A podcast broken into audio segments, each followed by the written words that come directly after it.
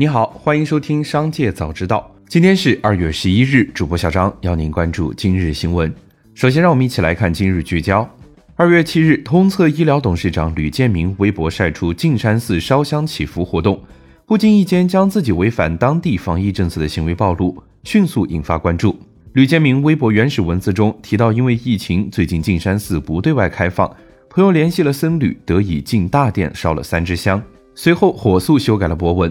对此，官方回应称，确实存在个别僧人把人从偏门放进寺庙的情况，已向上级政府汇报。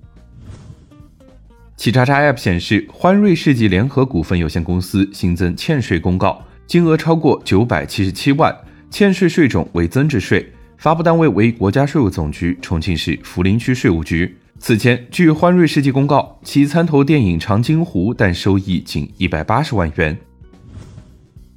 紧接着，再让我们一起来关注企业动态。二月十日早盘，万亿宁王宁德时代再度大跌，盘中一度跌超百分之八，至五百元，股价创去年十月以来新低。截至午间收盘，宁德时代跌百分之七点九，收报五百零三点九九元，前总市值一点一七万亿元。受权重股宁德时代等大跌影响，A 股创业板指大跌百分之二点三六。虎年以来，宁德时代四个交易日中有三个交易日大跌，上演开门黑。总市值缩水两千零六十五亿元。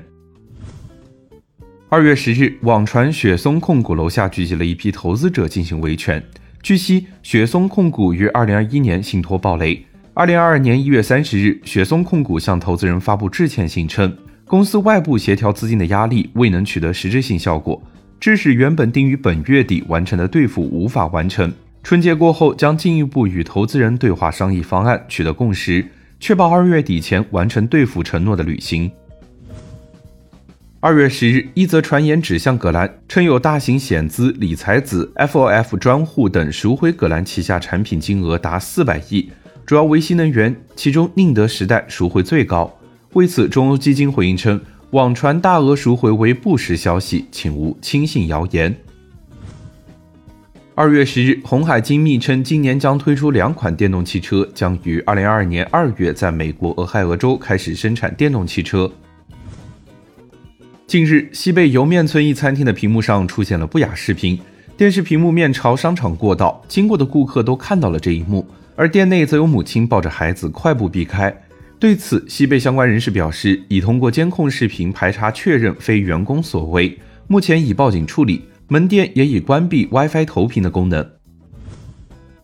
今年一月，好时甜品概念店微信公众号发文称，好时线下多地撤柜关店，并已经从位于上海浦东的办公点撤离。二月九日，据北京青年报，好时称不会退出中国市场，目前线下和部分线上渠道仍在正常售卖。好时巧克力官方微博回应称，淘宝旗舰店正在装修中，调整后会恢复运营。